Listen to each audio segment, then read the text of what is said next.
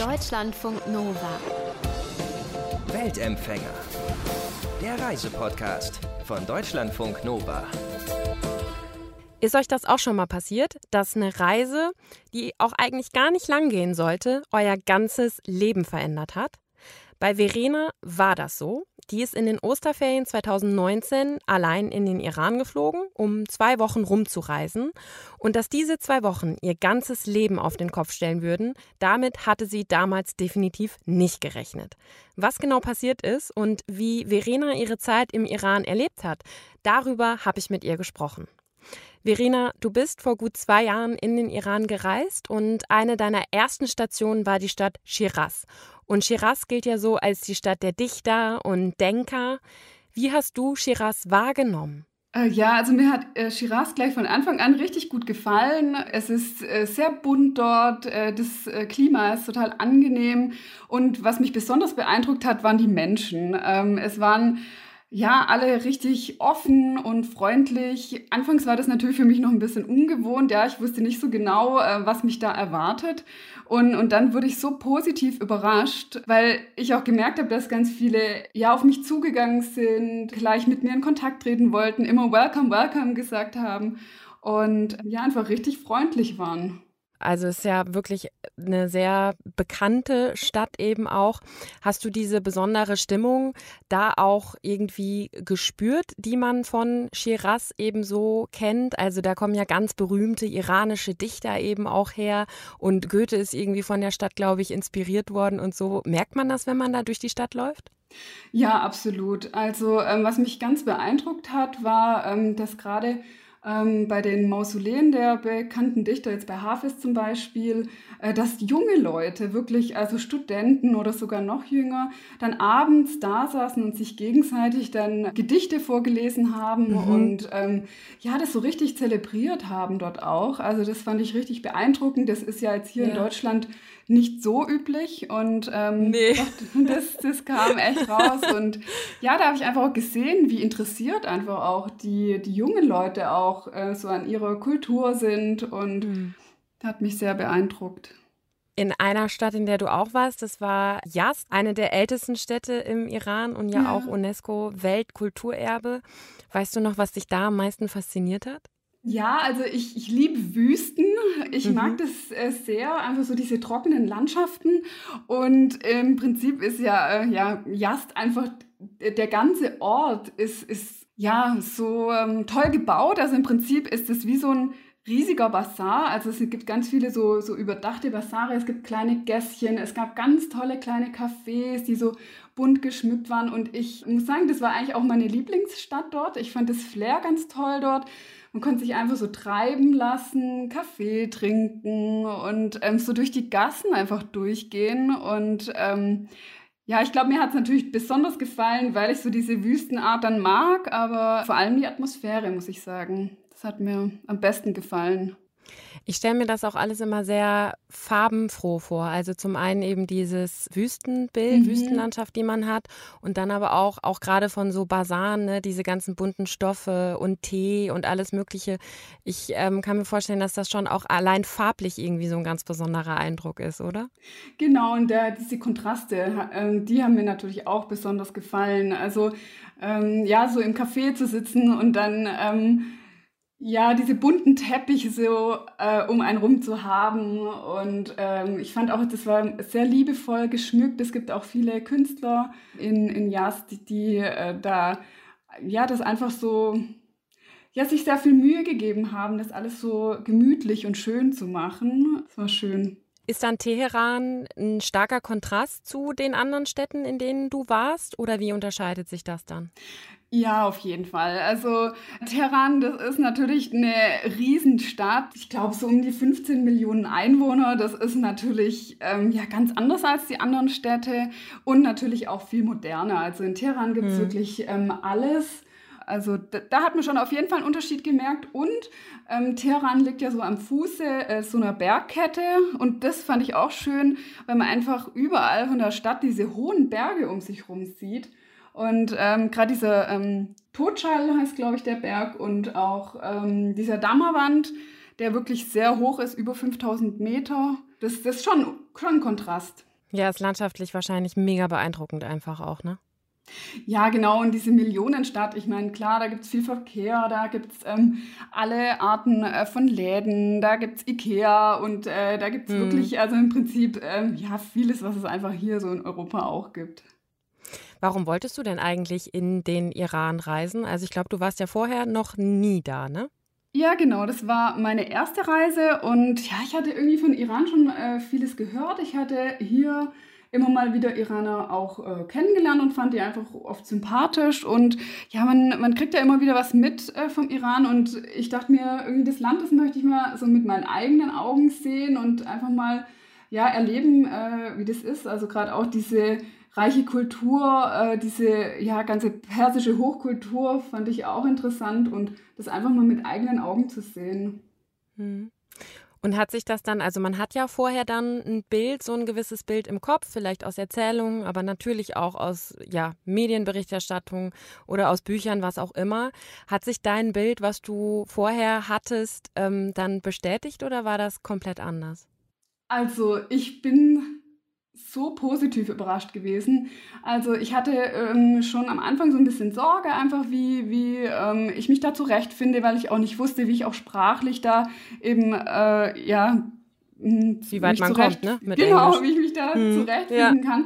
Und ja. ich habe es ich hab's überhaupt nicht so herzlich ähm, erwartet. Also ja, ich fand es noch viel, viel schöner, als ich mir das je irgendwie ausmalen hätte können. Diese Reise in den Iran war jetzt ja für dich nicht nur eine zweiwöchige Reise irgendwie so, sondern auch der Start von einer ganz neuen Lebensreise. Du hast nämlich da deinen jetzigen Mann Hossein getroffen und kennengelernt.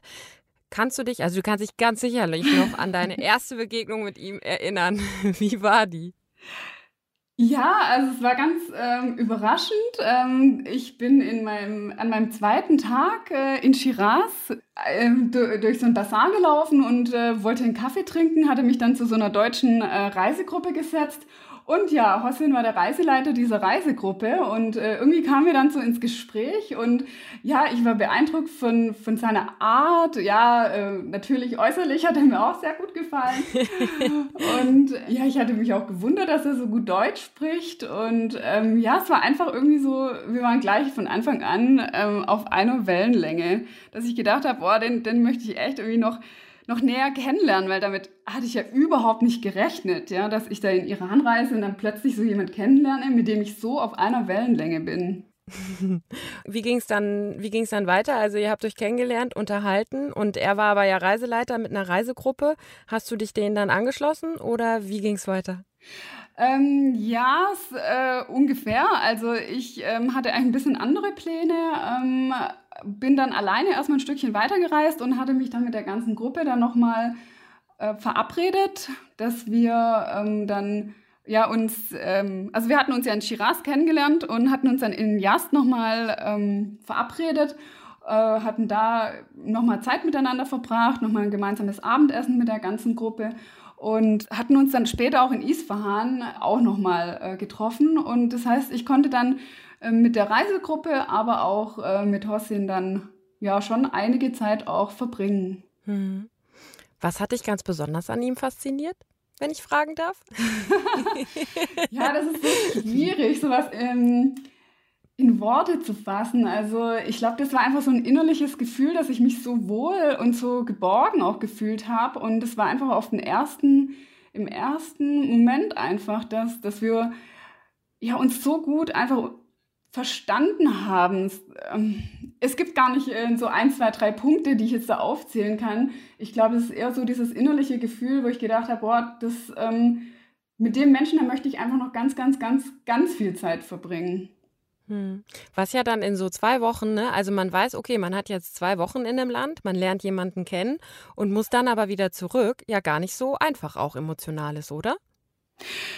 Ja, das stimmt. Ähm, wobei für uns beide dann, ähm, als wir uns dann äh, in Teheran nochmal getroffen hatten, ganz am Ende, war für uns beide klar, äh, wir bleiben in Kontakt. Wir wussten mhm. natürlich noch nicht genau, äh, was sich daraus ergeben würde.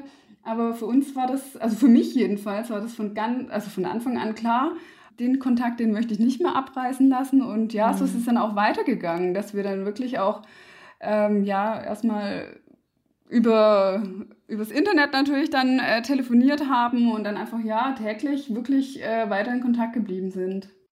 Wann war dann für euch klar, dass ihr euer Leben zusammen verbringen wollt und dass ihr wirklich auch heiraten wollt? Ähm, ja, wir hatten uns zwischendurch dann noch mal gesehen. Im Juni hatten wir uns, haben wir dann noch mal zusammen Urlaub gemacht in der Türkei und ähm, auch im Sommer noch. Und eigentlich war uns dann im Sommer wirklich beiden klar, ähm, wir verstehen uns so gut und ähm, das wollen wir, ähm, ja, da wollen wir auf jeden Fall. Es war nicht einfach und es war immer so, ähm, ja, wie können wir uns sehen und wir können uns nicht so oft sehen und ja, dann war uns klar, wir wollen zusammenziehen und wir wollen einfach zusammen leben und ähm, möglichst viel Zeit auch miteinander verbringen. Und wie war dann der Plan? Also ihr habt dann wahrscheinlich, also es ist ja nicht ganz so einfach dann, wenn du als Deutsche, er als Iraner, ihr wollt heiraten, müsst Papiere beantragen. Ähm, das war ja wirklich auch in eurem Fall überhaupt nicht einfach. Weißt du noch, wie viele Stunden ihr vor Botschaften verbracht habt oder damit verbracht habt, E-Mails oder Telefonate mit irgendwelchen SachbearbeiterInnen zu führen? Oh je, also das waren wirklich unzählige Stunden. Also gefühlt waren das wirklich äh, Jahre. Ähm, letztendlich, ähm, ja, von dem Zeitpunkt, in dem wir dann ein Visum beantragt haben. Also wir hatten verschiedene Sachen durchgespielt, äh, was für uns in Frage kommen würde und ähm, hatten uns dann äh, dazu entschlossen, ein Visum für Hossein zu beantragen, dass er hier nach Deutschland kommen kann. Und da war uns schon klar, dass es ein äh, schwieriger Prozess sein würde oder langwierig. Das ja, wussten wir natürlich im Voraus. Im Nachhinein hat sich herausgestellt, dass es wirklich fast ein Jahr gedauert hat und wirklich unzählige Stunden. Also ja. Und ja, dann kam natürlich äh, Corona noch dazwischen. Ja. Die Botschaft war geschlossen zwischendurch und auch hier in Deutschland waren ja die Behörden auch schwer zu erreichen und ja, das war schon wirklich schwierig und für uns beide auch echt, ja, wirklich eine Probe und echt eine, eine große Belastung, muss man wirklich sagen, ja. Ja, voll. Also da kommt man zwischendurch doch ganz bestimmt auch mal an so einen Moment, wo man sagt, boah, es klappt einfach nicht und man will irgendwie aufgeben, oder? Oder war das nie eine Option? Also Aufgaben, aufgeben war für uns keine Option. Wir haben immer gesagt, ähm, ja, wenn wir das jetzt mal durchgestanden haben, dann ist danach alles äh, mhm. wirklich so einfach und ja, äh, so fühlt es sich jetzt auch an. Also ähm, es war wirklich auch spannend einfach, äh, dass wir uns gegenseitig dann in so einer schwierigen Situation auch nochmal anders kennengelernt haben. Und ich glaube, das war für unsere Beziehung auch wirklich, ähm, ja, jetzt nochmal ein wichtiger Grundstein, auf den wir dann echt aufbauen können und wir wissen einfach, dass wir uns so aufeinander verlassen können und trotz Entfernung und ähm, ja, einfach wir uns da gegenseitig immer wieder so aufbauen konnten, weil natürlich es gab Aufs und sehr, sehr viele Ups auch. Hm. Und ähm, ja, also es war wirklich eine sehr, sehr schwere Zeit. Ähm, die wir gemeinsam bestanden haben. Und äh, ja, darüber sind wir echt auch froh, dass wir das durchgezogen haben. Und ich würde es auch jederzeit wieder machen. Aber ihr habt schon einen ziemlich krassen Einblick auch in den Visaprozess zwischen Deutschland und dem Iran bekommen. Ne? Ich glaube, ihr habt ja auch viel von anderen binationalen Paaren dann mitbekommen, wie schwierig das ist, dann irgendwie ein Visum zu bekommen oder die Papiere, damit man dann überhaupt heiraten kann. Ne? Ja, genau. Es ist einfach ein unheimlich ähm, langer, langwieriger Prozess. Es sind so viele Papiere, die einfach da ausgefüllt werden müssen und jede einzelne Behörde braucht einfach unheimlich Zeit, das Ganze zu bearbeiten. Ja, bei uns kam natürlich auch noch Corona dazu, aber es mhm. ist schon wirklich der Wahnsinn. Also, dass es ein Jahr dauert, ähm, bis man dann wirklich, ja, dann heiraten kann. Also, das fand ich schon wirklich heftig. Ja, und man muss halt wirklich ständig wieder zu irgendeinem Amt hin oder irgendwem schreiben, ne? Und immer wieder Druck machen, damit es jetzt irgendwie mal ein bisschen vorwärts geht, wahrscheinlich. Ja, genau. Es sind einfach ganz viele Sachen, die man gleichzeitig koordinieren muss. Und ähm, die Gültigkeit der Papiere sind ganz unterschiedlich. Und ähm, es ist einfach so, ja, es sind so viele verschiedene Aspekte, die da ähm, so wie so ein Zahnrad ineinander passen müssen. Es war sehr, sehr nervenaufreibend und wirklich auch, ja, es hat sehr viel Zeit, Zeit auch gekostet, ja. Wie hat es dann, also es hat dann am Ende ja doch funktioniert, du hast schon gesagt, ungefähr ein Jahr hat es gedauert, aber wie ist es dann, also ich glaube, es war eine ziemlich knappe Kiste am Ende dann mit eurer Hochzeit, ne? Ja, genau. Es kam durch Corona auch eine spezielle Herausforderung noch dazu, dass Hossein, als er dann in Deutschland war, auch erstmal noch in Quarantäne musste und ähm, dann sich ja natürlich auch noch negativ oder testen musste und nur mit dem negativen Test dann aus der Quarantäne raus konnte. Und wir haben es wirklich geschafft, auf die allerletzte Minute und auf den allerletzten Tag der Gültigkeit der Papiere dann im Standesamt äh, zu heiraten. Und ähm, ja, auch die Standesbeamtin, die, die konnte es auch kaum glauben. Also die, die hat sich so für uns mitgefreut, äh, weil sie auch gesagt hat, sie dachte, dass das nichts mehr wird und dass wir das nicht mehr schaffen. Und ja, wir haben einfach so fest dran geglaubt und ähm, ja, wir waren so erleichtert und so, so überglücklich, dass wir dann mhm. heiraten konnten, auch wenn wir nur zu zweit im Standesamt sein konnten durch Corona ja auch nicht mal Trauzeugen dabei sein durften, war das für uns einfach so ein wunderschöner Moment, dass wir das einfach geschafft hatten auf die letzte Minute. Und ja, ich glaube, das wird uns echt für immer in Erinnerung bleiben. Ja, voll. Also am Ende ist das so heiratstechnisch dann natürlich, auch wenn es wirklich langwierig war, ja schon auch eine Mutmachgeschichte dann auch für andere, ne? Dass es sich dann auch lohnt, irgendwie dran zu bleiben und dass es auch klappen kann. Auf jeden Fall. Also ähm, wir haben wirklich gekämpft und ähm, immer mit uns einfach auch gekämpft, weil es ja schon wirklich ähm, sehr belastend war und wir uns dann immer wieder aufgebaut haben und dann aber trotzdem nie die Hoffnung verloren haben, weil für uns war Aufgeben einfach keine Option. Also wir wussten auch, wir hatten schon so viel geschafft, dass wir gesagt haben, wir schaffen das auch noch bis zum Ende. Und äh, ja, also hm. es hat geklappt und ja, wir konnten es echt am Schluss fast nicht glauben, dass es wirklich geklappt hatte, ja. Jetzt lebt Hossein ja bei dir in Deutschland oder ihr lebt zusammen in Deutschland. Du kannst dir aber, glaube ich, auch vorstellen, ja, mit ihm mal im Iran zu leben, ne? Ja, also wirklich. Ich hatte ihn zwischendurch ja immer mal wieder auch im Iran äh, besucht und ich hatte einfach so ein, so ein gutes Gefühl da, ähm, dass ich mir das richtig gut vorstellen kann, da auch mal eine Zeit lang zu leben. Ähm, ich finde äh, das einfach so spannend dort und ähm, ja, ich möchte auch gern äh, Farsi, die Sprache auch noch besser lernen und mhm. ähm, ja, mich hat das Land einfach so fasziniert. Auch das Essen ist sehr, sehr lecker da. Und ähm, das ist auch Hast du ein iranisches Wichtiges. Lieblingsessen? Ähm, Adas Polo esse ich ganz gerne. Das ist so ein äh, Reisgericht mit ähm, Hackfleisch und Zimt äh, reingemischt. Mhm. Äh, Finde ich wirklich lecker und eigentlich viele, äh, diese, diese vielen Kräuter, die da verwendet werden und Safran und Berberitzen, mhm. so, das ist wirklich was, was mir gut schmeckt. Und ja, einfach dieses, dieses Land, in dem so viele herzliche und offene Menschen leben, das, ähm, ja, das ging mir einfach wirklich ans Herz und äh, hat mir richtig gut, gut gefallen. Naja, und das zeigt ja auch nochmal, dass man halt, ich meine, die auch deutsch-iranischen Beziehungen sind ja auch nicht immer einfach und so, ne? Aber dass man das eben auch trennen muss dann, so das Menschliche vom, vom Politischen halt auch, ne? Und das einfach zwei sehr unterschiedliche ähm, Dinge sind.